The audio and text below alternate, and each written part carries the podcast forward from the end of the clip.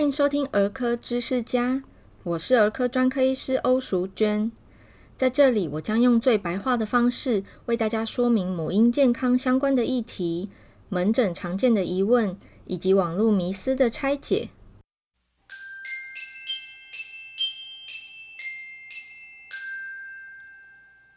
最近很明显天气转凉了，相信大家都有感受到。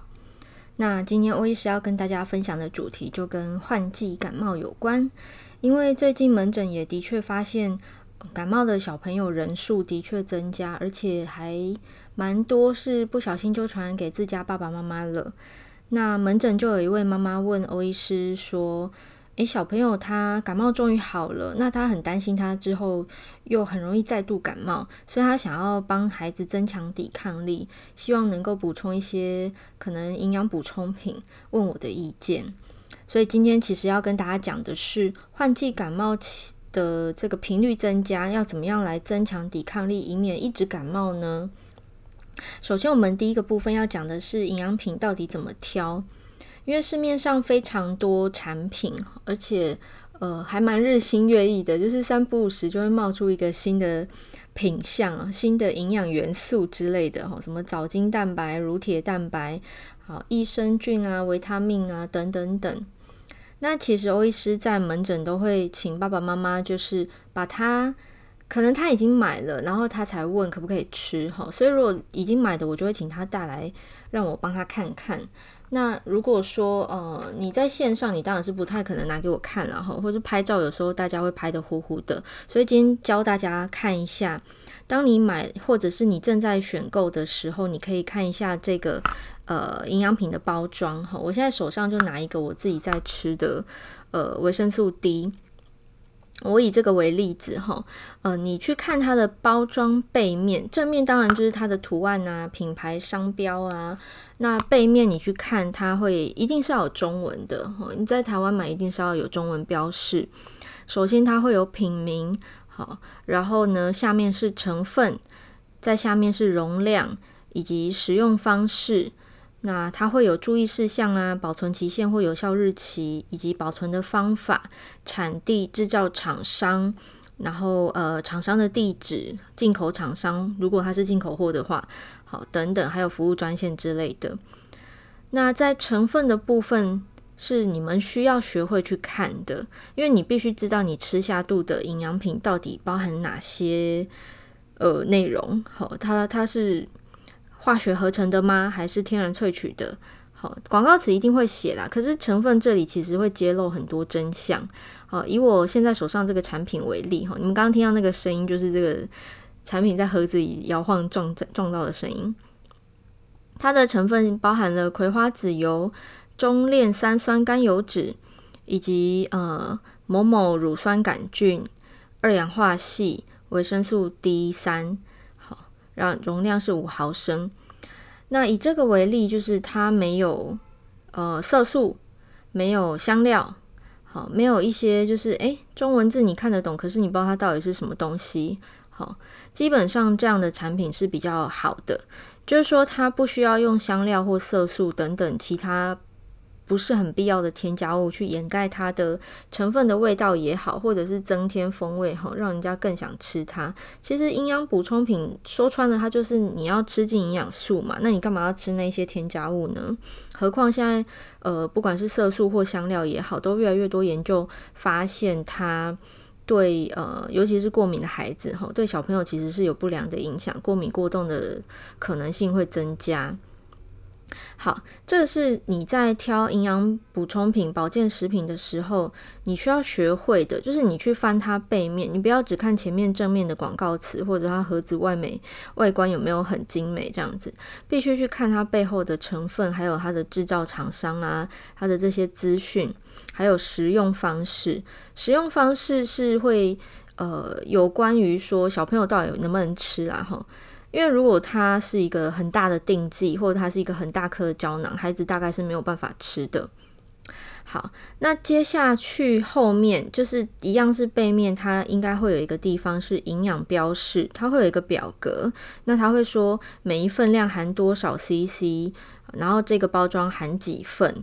好，每一份的意思是说，他建议你一次要吃一份啦。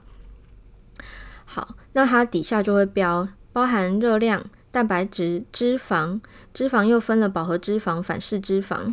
接下来碳水化合物包含了糖分，还有钠。那像这个产品是补充维生素 D 三的，所以它还包，它还标示了维生素 D 三每份是含多少微克。好，之前欧医师有介绍过维生素 D 三，D 三小朋友每天的摄取量是四百 IU。那四百 IU 的 IU 是国际单位，如果换算成这克的话，它大概就是十微克。微克跟毫克不一样哦，毫克是 mg。那微克是 microgram，就是 μg，好，所以它是更小的单位。好，就是当你在选购任何营养补充品的时候，其实你光是看成分，它有没有标示，呃，它的就是主要成分跟它的附加成分，你大概就可以判断它的好坏。比较好的产品通常不太会去添加香料、色素，好，等等，还有防腐剂等等的。当然，有一些产品还是。必须要添加防腐剂啦。那以我手上的这一个为例，就是它并没有香料，也没有色素，也没有什么圈圈叉叉风味的这个添加物哈，它就是它的原汁原味这样子。所以营养品怎么挑？你光是看成分，你就可以删除掉很多了。市面上如果你去逛药药局、药妆店的话，那接下来是你要想想看有没有必要吃这个营养品。当然你会说我不知道啊，所以我就听人家介绍哈，也许是邻居介绍，也许是销售员的介绍。不过我会建议，就是这一类的营养补充品，还是咨询一下你的医生比较好，不管是你的家庭医师还是你的儿科医师都可以。主要原因是。很多保健食品其实它的呃有效成分，如果它是一个有效的保健食品的话，它的有效成分有可能会跟药物会有交互作用，可能增强或减弱那个药物的药效。那吃药其实是一件还蛮严肃的事情，如果你药效过量，可能会中毒嘛。所以你要食用保健食品的话，其实最好还是咨询一下你的医师或者是你信任的药师。好。那我们在音乐过后进入第二个部分，就是益生菌有帮助吗？这个也是门诊还蛮常被妈妈们问到的问题。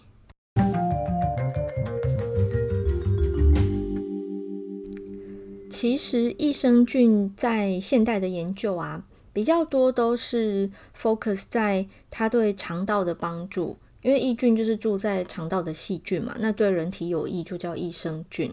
所以它比较多是在，比如说便秘啊、腹泻啊。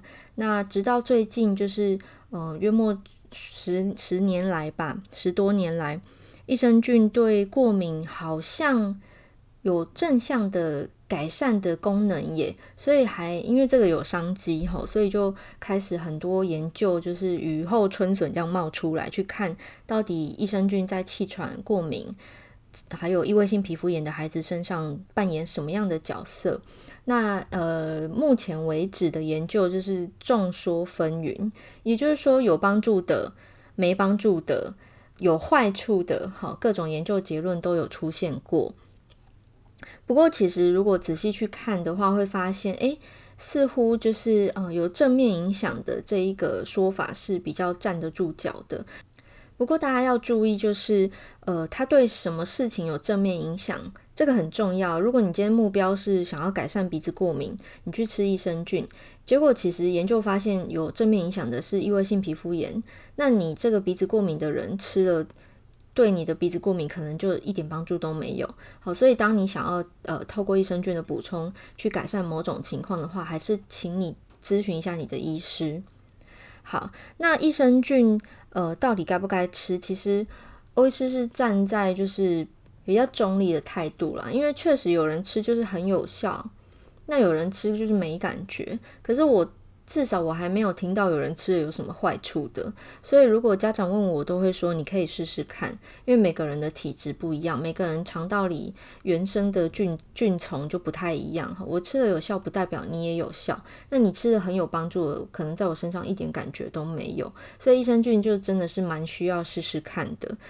所以想要尝试，其实可以试试看。那你吃大概一到两个月有帮助，其实就会有感觉了。如果连续吃两个月，好像嗯有吃跟没吃一样，诶，那就是没效啊。哦，但是至至少它是没什么害处啦，所以你可以试试看。只是说，因为产品非常非常非常多哦，然后广告词也都写得天花乱坠，所以你们就要回去刚刚前面那一段哈，我一直教大家，诶，翻去背面看一下它的成分，它的一些揭露的资讯哦，有一些香料色素的，我觉得就可能不是那么优先的选择。不过又回到原点哈，因为是给孩子吃的，所以呃，其实。孩子愿意吃，吃得下去是比较重要的。偶尔会遇到有家长拿拿来，诶，给我看到我，我发现说他有什么圈圈口味，我本来不是很赞成，可是后来因为家长也会说，哦，我之前买过什么什么什么，然后小孩不吃，又变成我自己在吃，好，或者我吃过什么，然后我觉得没效，或者说，哎，这个东西哥哥姐姐吃的蛮有帮助的，所以他买给弟弟妹妹吃，我觉得这样子是可以接受的。不过大家可以稍微听进去一下下下面这句话，益生菌不见得要天天吃。好，很多产品会说啊，你每天吃多少？比如说每天一颗，还是每天两颗？好。当然，他要卖你，他当然是希望你天天吃，你才会继续买。不过，其实站在人体正常生理的角度去看，吼，益生菌就是会活在你的肠道才是有用的。所以，它既然可以活下来，它有可能搞不好可以用变成这个永久住民。好，就是你吃了，然后它会活在肠道，你继续吃，它当然还会继续存在你的肠道。可是，如果你是没有继续吃，但你有吃膳食纤维，搞不好它就因为你的投喂，然后它就活在你的肠道里了，也有可能无法啦。什么叫投喂？就是膳食纤维是益生菌的食物嘛，所以如果你吃了益生菌，请你记得要多吃蔬菜、水果、五谷杂粮，这些有水溶性膳食纤维的呃食物呢，是益生菌的食物。有了食物，益生菌才能够好好的活下来。好，所以益生菌不见得要天天吃，好，要看情况。生病的时候，尤其是腹泻的时候，医生大概会建议你可以多补充，因为在腹泻期间，哈，研究显示食用益生菌可以缩短病程，而且减少疾病的严重度。包含欧医师我自己，如果出国玩。好，甚至我没有出国玩，我只是回个乡下，我都会带着益生菌，哈，就是怕这个肠胃水土不服，以及怕在旅行期间不小心感染腹泻。好，吃益生菌是在没有药物选择的时候一个很好的选项。好，这个是第二部分，就是呃益生菌的食用跟选择。至于说它对抵抗力有没有帮助？诶，其实现在就是研究也是说有或没有的都，就是这这些研究结论都有出现过哈，所以答案就是我也不知道。但如果你觉得有帮助，你就吃没有关系，因为大概不会有什么坏处。好，那音乐过后，我们来讲第三个部分，就是今天开头门诊妈妈问的，她想要帮孩子增强抵抗力，到底该怎么做呢？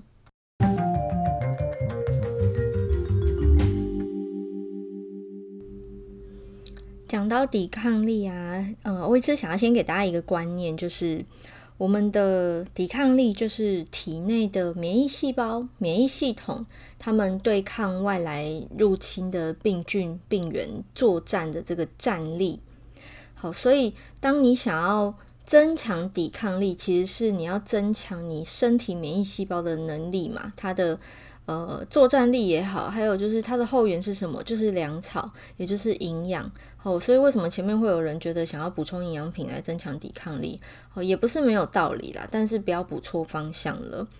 增强抵抗力呢，其实也不太需要就是向外求助，其实你做好体内的的一些功课就可以了。什么功课呢？第一个是你均衡饮食，第二个是充足的睡眠，第三个是适度的运动。这三个大原则其实是老生常谈，医生也常讲，只是大家也许没有听到心里去。好，所以当你了解到说，诶，其实你的抵抗力就是你免疫系统作战的能力嘛，那你就知道说，哦，免疫系统也要吃饭呐，所以你均衡的饮食带来均衡的营养素，它就可以正常的运作。那充足的睡眠为什么跟免疫系统有关呢？哦，有研究发现说，熬夜的人他免疫力会下降。好，有一些比较细的研究去去看，就是哦，原来我们熬夜的时候，人体里面专门对抗感冒病菌的那一支，哈，那一支呃军队，它的作战力会下降，它的士兵会减少，哈，就是那个免疫细胞会减少。所以充足的睡眠也已经证实跟我们的抵抗力是有关的。那以小朋友来讲的话呢，年纪越小，睡眠需求越高，哈，就是睡眠时数越长。最基本、最基本，他们一定要睡满八小时的。那如果是三岁以下的孩子，他可能需要睡的时间更长，哈，也许是十到十二小时。那这边讲的时数是包含他们睡午觉，好，所以充足的睡眠也很重要。那适度的运动呢？因为欧医师自己蛮常运动的，所以我看到一些跟运动有关的文章，我都会呃点进去了解一下。那我就看到有一篇研究去去呃，就是有个说法是过度的运动其实也不好哈，所以我今天会讲适度的运动。因为那些呃职业选手，他们需要就是呃异于常人的训练量嘛，所以他们可以算是呃呃过度运动的一群哈。就有研究去看他们。这些职业选手其实他们反而就是免疫蛮容易感冒的，那比赛前哦，就跟正常人比起来，跟正常运动量的人比起来，所以我们一般人就是适度的运动就可以了。那小朋友他怎么样叫适度运动？儿童蛮神奇的，他们有点像另外一种生物。我们成人可能一周三天五天就叫适度，不过儿童呢，其实他们需要天天，就是一周七天，然后每天需要一个小时以上的运动量。哦，就是那种会跑跑跳跳，然后有点喘、有点流汗这样子的的程度才够哈。所以在孩子呢，你如果想要增强他抵抗力，你不用花钱买营养品，你花钱买好的食材，甚至花钱让他上一些体能的课，都赢过你去买那些昂贵的、贵松松的 那些保养品来吃。然后你让他睡饱，这样子就够了。那你真的想要再加分呢？就是说，你想要更好，好，我也是再提供两点，让你觉得更好。第一个是水分的摄取，第二个是亲子共读。好，水分摄取大家大概可以理解了，因为水是人体生存所必须嘛。那很多小朋友其实还蛮容易外食的，所以他们很容易吃到重口味的东西。好，这对他们其实负担很大，哈，对他们的肾脏。还有未来就是会不会肥胖啊，心血管的健康都会有影响。好，可是如果你水分摄取够啊，其实不会那么容易。我啦，我自己觉得不会那么容易嘴馋。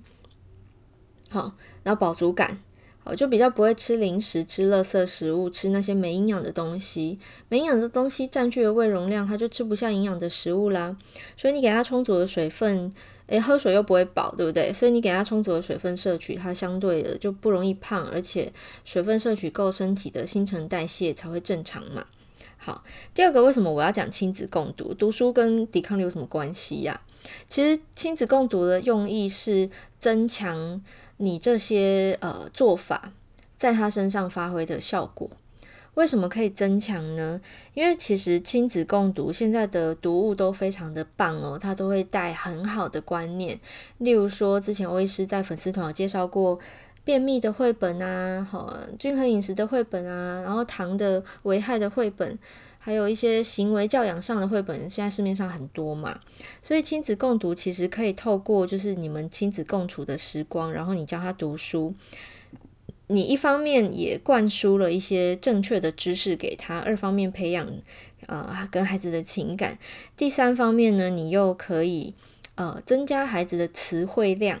还有一些情感表达的能力，哈，其实亲子共读好处很多啦。那今天讲它，主要是让大家知道说，诶，你找这些均衡饮食的也好，或者是呃要要运动啊，要要怎么样，要怎么样，就是你想带给他的观念，都可以透过绘绘本、故事书、寓言故事等等，好，然后透过亲子共读的方式，让孩子学会你现在。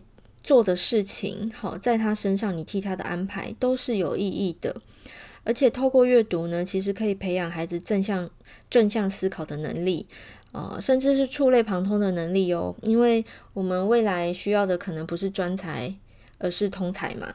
好，就是呃，大家如果有有就是有概念的话，哈，就是只专精一个领域是不太够的。好，那这些都可以透过共亲子共读的方式来培养，所以我会在这里，为什么增强抵抗力会扯到这个，就是因为我认为它真的是有帮助的。我自己小时候其实蛮偏食的，然后有一天，我主动跟我妈说我要吃青菜，我妈超级惊讶，她觉得天黑了吗？还是太阳从西边出来了？怎么会我突然自己说要吃青菜？本来很讨厌的，那么挑食，就是因为在学校学到的知识。好，我我会去图书图书馆借书来看，我从书本中得到知识，认识到说哦，食物的营养是有意义的，它对我是有帮助的，所以我终于有一天开窍，跟我妈说我要吃青菜。好，在我身上发生的事情，所以我分享给大家。好，以上是今天关于换季感冒。呃，爸爸妈妈想要增强孩子的抵抗力，该怎么做呢？哈，营养品怎么挑？益生菌有没有帮助？还有就是真正有用的事情，哈，刚刚讲的前三点以及后面加分的两点：适度运动、充足睡眠、均衡饮食。哈，最后加分的是水分要喝得够，以及以及利用亲子共读的方式，是欧医师给大家的建议。那如果你还有任何问题的话，也欢迎你到我的粉丝团或者我的 IG 留言。我的粉丝团是儿科女医艾米丽，我的 IG 是 Doctor 点 Emily O，D R 点 E M I L Y O U，都欢迎你私讯我留言给我，或者是点播想听的主题也可以。那也邀请大家帮我订阅这个频道，并且呢，如果方便的话，顺手帮我把这个节目分享给你周遭的亲朋好友。也欢迎大家，非常希望大家能够帮我到 Apple Podcast 留下五颗星的评价。这个留评价不是评一次，其实每个人都可以评很多次哈。如果你听到今天的主题，你觉得很棒，很有帮助，也欢迎你今天多帮我评分一次吧。那我们下次再见喽，谢谢大家，拜拜。